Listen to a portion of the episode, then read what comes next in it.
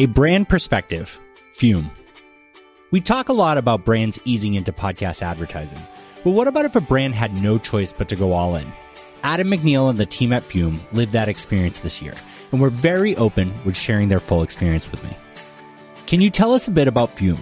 Give us the full pitch and the company's advertising experience prior to podcasting. Quitting smoking isn't easy. In fact, it's so difficult that the smoking cessation market has grown exponentially in recent years, expecting to reach over $50 billion by 2026. More personally, one of our podcast hosts testifies that it was easier for her to give up heroin than cigarettes. Smoking cessation for a long time has been held captive by expensive therapies, nicotine replacements that are equally addictive, and the dreaded cold turkey that isn't very effective. That's why Füm exists. Füm makes quitting smoking safe, natural, and human by replacing the physical habit of smoking with something enjoyable, comfortable, and packed with benefits. Füm is a passive wooden inhaler that uses no smoke, electronics, or nicotine and instead uses plant oils studied to curb nicotine cravings. Since our launch in 2018, we've served over 45,000 customers, but it hasn't been easy, especially for our marketing team.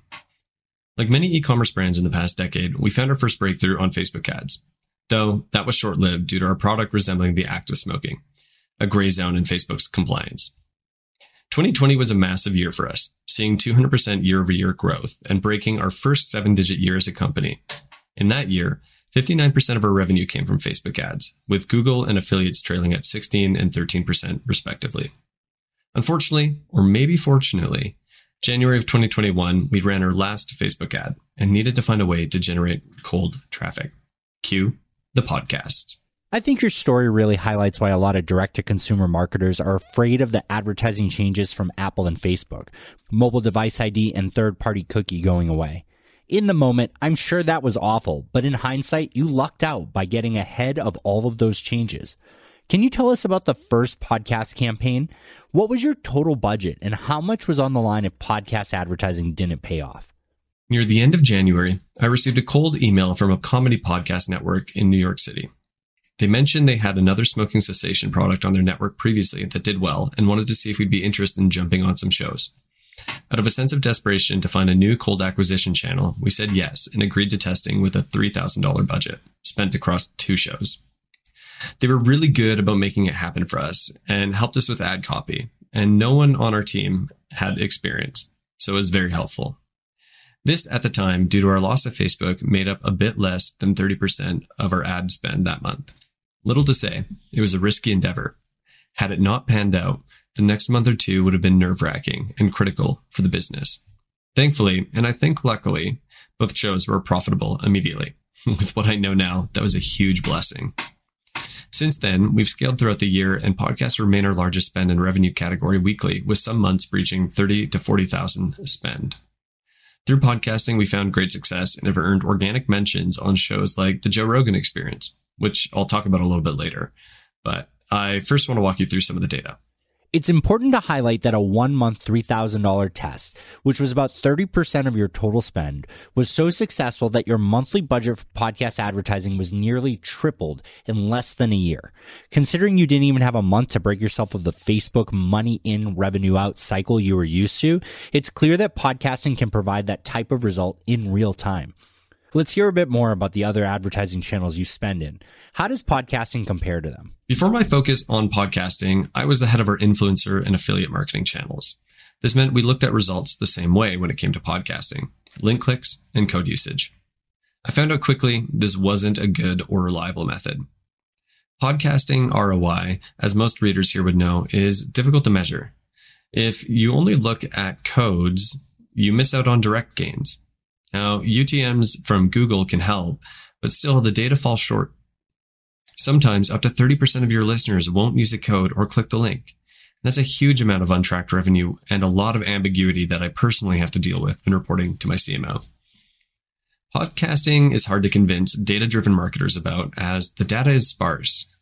We've since added post purchase survey questions thanks to Enquire Labs, which have helped immensely. According to our survey, podcasting brings in 25% of our revenue, leading the charge ahead of Google and word of mouth. Oh, and the other category in the image below is filled with podcast names and mentions. So the number is actually a lot higher. We've come a long way with our podcast advertising, and I've learned a lot on the journey. Though I captained the ship alone, I couldn't have done it without the help and right resources. So here's a short list of what I wish I knew when I started. Build strong network relationships. The network we first partnered with has been a huge help, and we've stuck with them consistently from the beginning. They know us well, and they know what shows will likely do best. These kind of partnerships are crucial as a small business in the space. Something I learned the hard way. Not only do they know you better as your spend accumulates, you get better package deals and network buys to go with. Secondly, get a post purchase survey. We use Enquire Labs, but I'm sure there's others that are great. This was so important for validating podcast investment. I highly recommend it, as you can see in the image above. You need to find your customers first, then your CPM. Finding good shows are really hard. Finding shows that convert specifically. We probably only find around three out of every 10 shows that we call keepers. I found that finding shows that convert but maybe aren't profitable can even be worthwhile sometimes. They give you insights into where your ideal customer listens, and then you can find shows that are adjacent or in that same community or network. I call that podcast retargeting, and here's a little bit more on that. This has become a really relevant strategy for us. And in hindsight, it has been, you know, the, the driving force for, for our podcast campaigns. I like to sum it up as this cast your net where you've already found fish. When we find a show or a niche that works, find other shows uh, where hosts collaborate and integrate more deeply in that sector. That whole you need to hear an ad seven times is true. And you can speed that process up by advertising on multiple shows your target customer listens to. It's easy to dismiss what one of your favorite shows ad reads, but six unique hosts talking about it, that's going to make you stop and search.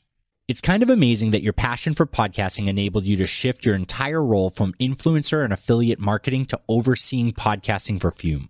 If a brand was looking to enter podcast advertising, what kind of advice would you give them for building out their initial strategy? As a business, especially a startup on a bootstrap budget, podcasting can be intimidating.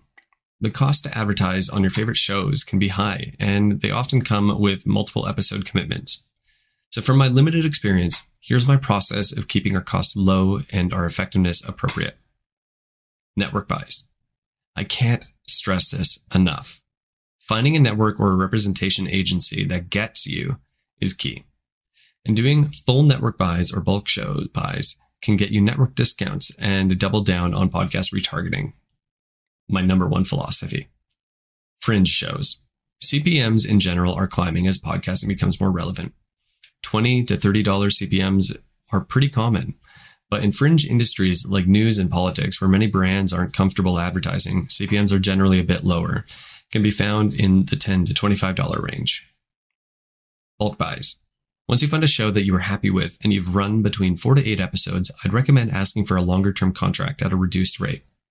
Podcasters, like myself, like the security of having a committed sponsor and brands, like having a long term sustainable source of influence and revenue. I usually take small steps toward longer contracts, two months to four months to six, etc. Performance changes and committing to a full year is a bit intimidating for a startup that is prone to quick change. Ask yourself, where do your competitors advertise? Though we don't use it, there is a software called Thought Leaders that allows you to search podcasts and YouTube channels sponsored by your competitors and see where they're finding success based on the frequency of their ad placements. This could be a very effective tool for finding higher hit rates on successful shows and finding more keepers. And if podcasting is as successful for them as it was for Füm, how would you encourage them to grow within that podcast advertising space? Ultimately, a lot of our growth began with one network that worked for us. We've onboarded and offboarded with many others and have found only a few that have been successful for us since starting. Relationships are everything in podcasting, and your network relationships are key. The primary network we work with has become like family to us. We know the host. I have a personal connection with our representative there, and we even know the producers well enough to get them involved in our recent holiday campaign. As we've integrated more deeply, we've seen strong results, but it took time and baby steps. This has opened the door to them getting us the best rates on off network shows with friends of theirs they think would be good fits. They advocate for us. And often they are because they know our business and our customers. The relationships are so important. The question of when to leave a network lies deeply in whether or not you find it easy to work with them and if they provide results. On average, we'd like to find three out of every 10 shows we sponsor as successful by our metrics. And as another company, you need to figure out what your metrics are. If you keep throwing money at a network that hasn't found you any success, perhaps they don't have a pool of shows that fit your brand. And if the network you are testing is able to find you one to two shows that win early, they're likely going to be a great fit for you, especially if they work well with you. Relationships are so important. I can't not stress this enough.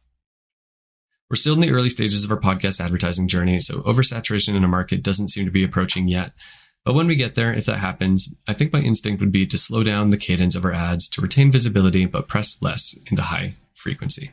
And lastly, tell us a bit about what happened with Füm and the free advertising you got from the Joe Rogan experience. Now, I want to take a little bit of time to highlight my podcast retargeting efforts and how it got us into the ears of Joe Rogan in a five minute organic conversation on his show, The Joe Rogan Experience, which we effectively played $0 for. We've been advertising in the news and politics space for a while and have found success on a number of shows there.